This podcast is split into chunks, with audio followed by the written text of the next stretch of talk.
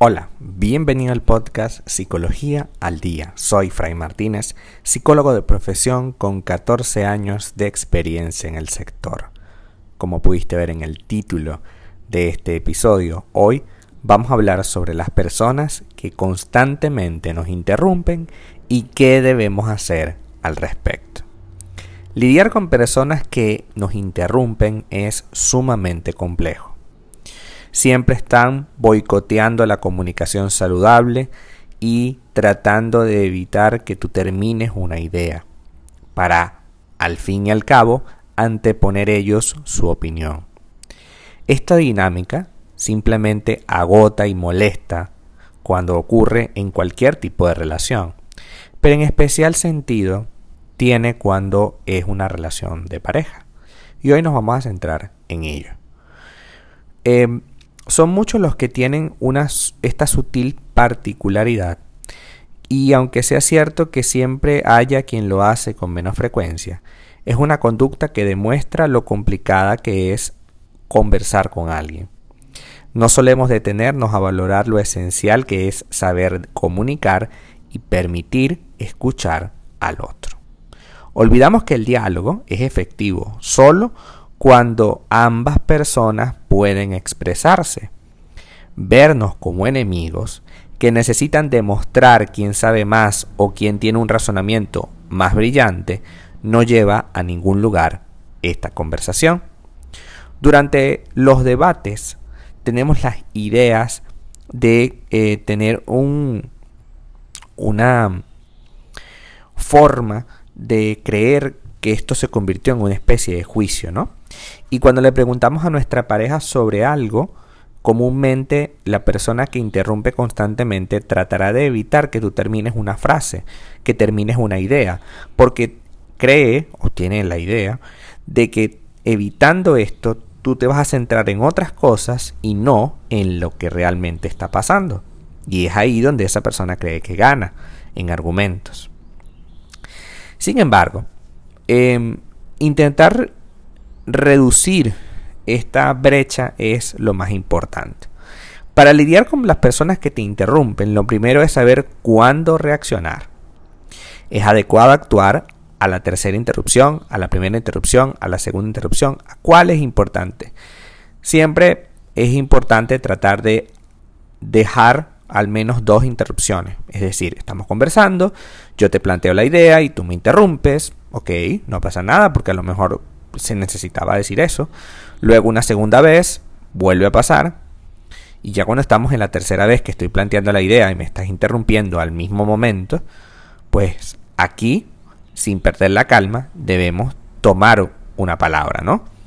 Y podemos decir, te pido por favor que me dejes conversar, déjame terminar lo que quiero decir y si nos limitamos a escuchar solo lo que tú tengas que decir, esto no es una conversación. Deja claro entonces que cuando me interrumpes, pierdo el hilo de la conversación y siento que no me estás respetando mi tiempo.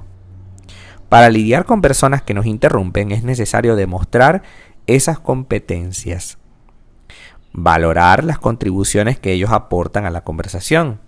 Toda idea, sugerencia o razonamiento es apreciada y como tal se la haremos saber. Demostraremos nosotros que tenemos calma, conexión y empatía. Y a través de este mecanismo de ejemplo podamos exigir lo mismo de su parte. Al final, la comunicación se convierte en una especie de espejo. Lidiar con personas que nos interrumpen es complejo y a veces podemos acabar frustrados. Sin embargo, siempre es adecuado formarnos un poco más cuando tenemos que comunicar. Ser asertivo, mejorar tu habilidad para argumentar de forma ágil, rápida, sin tantos rodeos, puede ser una salida bastante eh, exitosa.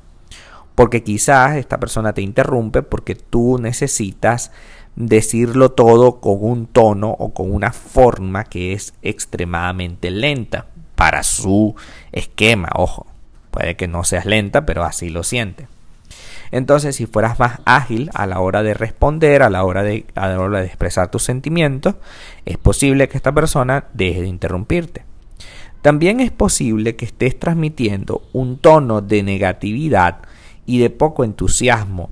Entonces tu pareja trata de a través de esta interrupción generarte un cambio de paradigma y un cambio de idea. No es la mejor manera, obviamente, pero es la manera que encuentra esa persona. Cuando la persona que tienes ante ti te interrumpe, deja que termine su primera exposición.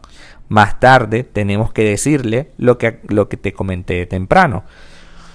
No, de, no me interrumpas y deja que yo termine mi idea, por favor.